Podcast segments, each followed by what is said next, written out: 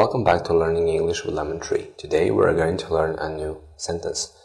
We have a dialogue, short dialogue here, and let's have a look. What do you do for a living? I work as a teacher. Or you can say I'm a teacher. What do you do? Or you can say what do you do for a living?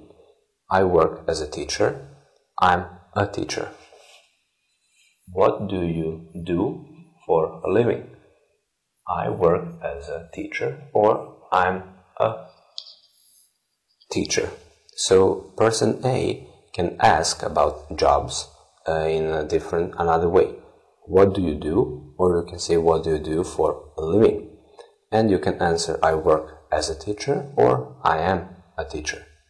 Thank you for watching. See you in the next video.